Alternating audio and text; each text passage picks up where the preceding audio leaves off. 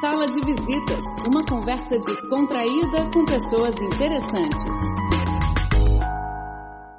Olá, bem-vindos ao programa Sala de Visitas. Hoje nós vamos conversar com o professor de artes marciais e atleta Tiago Russo Panariello, do Brasil, que está aqui na China, treinando futebol, estudando, treinando Kung Fu. Tudo bem, Tiago? Bem-vindo ao nosso programa. Tudo jóia, Rafael. Muito prazer estar aqui com você. Muito obrigado pela oportunidade de esse bate-papo. Espero contribuir um pouquinho aí com a rádio, com o seu trabalho.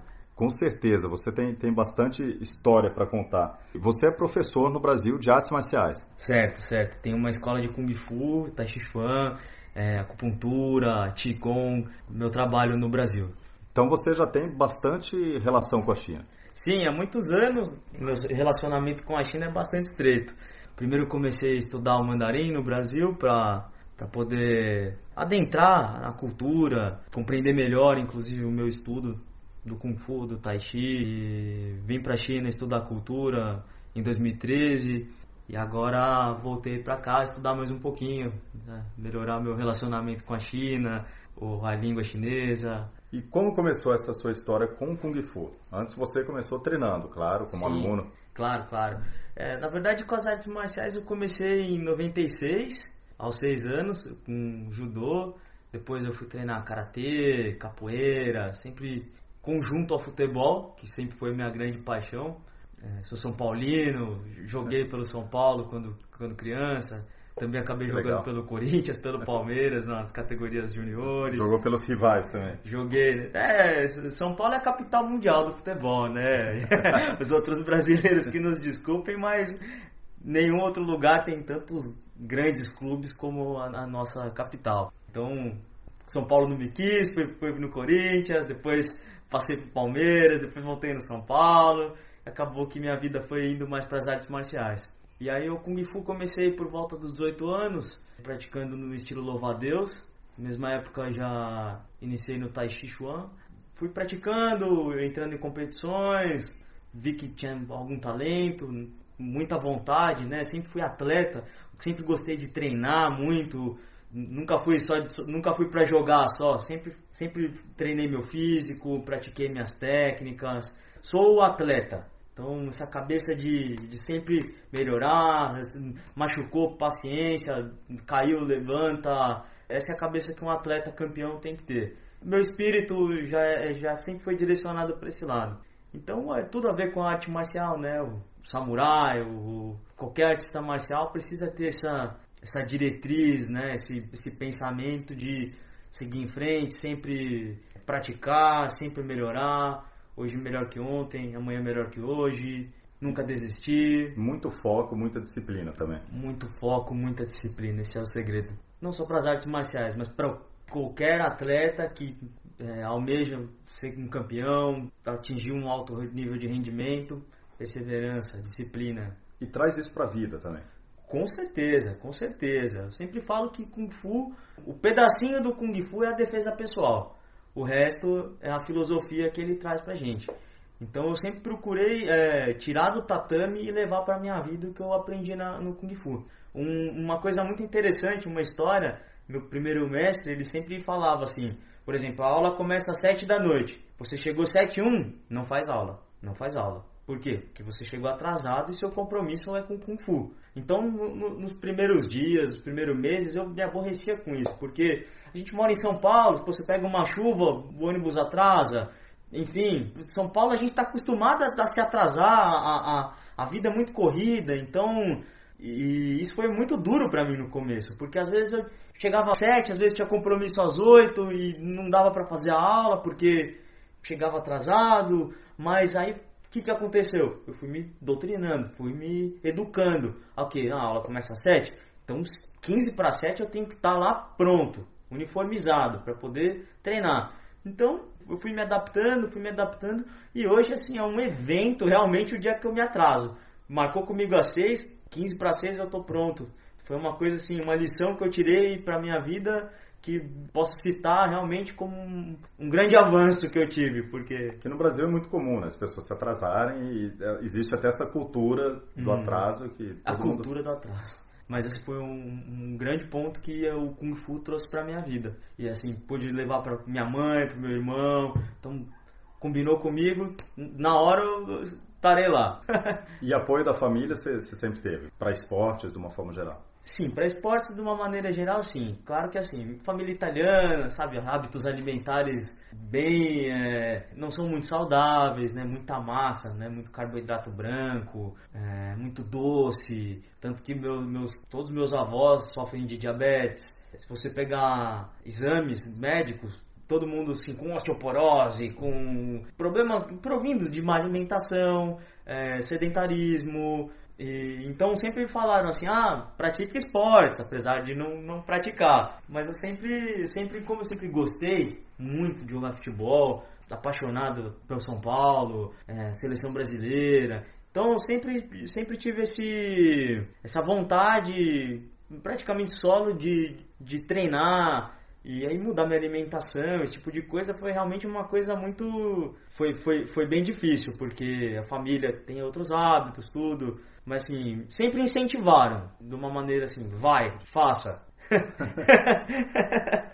E agora você ensina outras pessoas. Com certeza, tanto tá. que eu levei minha mãe para treinar, minha mãe agora já é quase uma faixa preta, meu irmão é faixa preta, minha esposa é faixa preta. Olha que legal. Né? Então, tenho um aluno já formado mestre, assim, melhor coisa para mim foi ver esse cara treinando seus alunos, já tá mandando alunos, já tem aluno quase faixa preta. Então, a maior realização para um professor é você ver os seus alunos evoluindo. Né? Você vê as outras pessoas. Teve aluno que chegou para mim com o ombro virado para frente, assim, sem autoconfiança, essa pessoa triste. Então a gente começou a treinar, começou a se fortalecer. Sempre falei para ele: levanta a cabeça, cara, quero você firme, forte. Um dia você vai competir comigo, de repente vai ser um campeão. E o cara perseverou e Hoje, assim, não não tá comigo mais, mas assim, mudou de vida. Você vê, assim, a confiança mudou, o jeito de lidar com a vida mudou. Muda de atitude, né? Muda de atitude, exatamente. Não foi só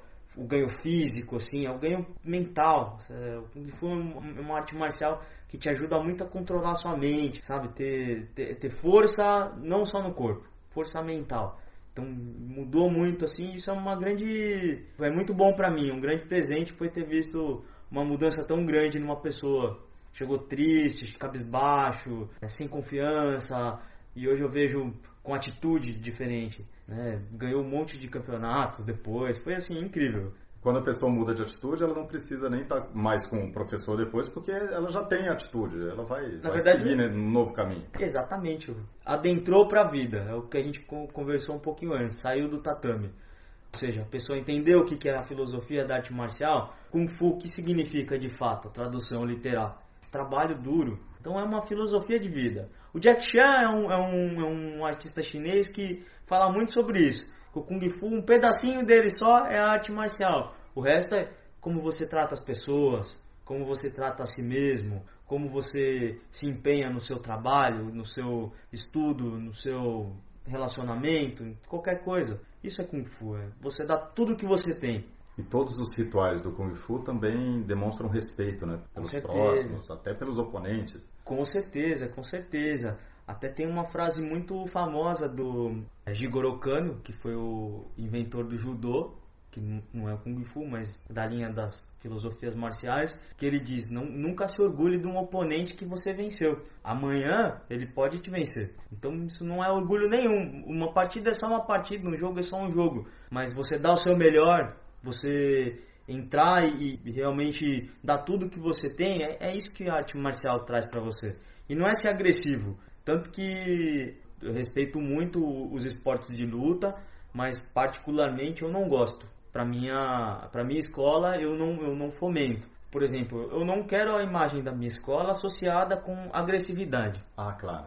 Entendeu? Então, um ramo da, do, do Kung Fu é o boxe chinês, que é o Sandá, que se treina muito aqui. Eu tenho muitos amigos do Sandá que são muito boa gente. É, é um esporte muito legal. Entretanto, eu já pratiquei, mas eu não gosto muito. Por quê? Porque eu acho que de certa forma fomenta a agressividade, fomenta essa vontade de bater, é, chutar e assim, a gente, claro, a gente treina a defesa pessoal, É óbvio. Não existe arte marcial sem você treinar defesa pessoal. Entretanto, eu não preciso quebrar o seu nariz para você ver que quebra, né? Uhum. Vou socar o seu nariz para ver para você ver que sangrou. Então a gente pratica para saber, não para botar em prática. Entendi. Entende? Tanto nunca nesses anos todos de arte marcial eu entrei numa briga. Nunca. Já muitas vezes já me chamaram para brigar, já, ah, então você é professor de kung fu, então vem cá.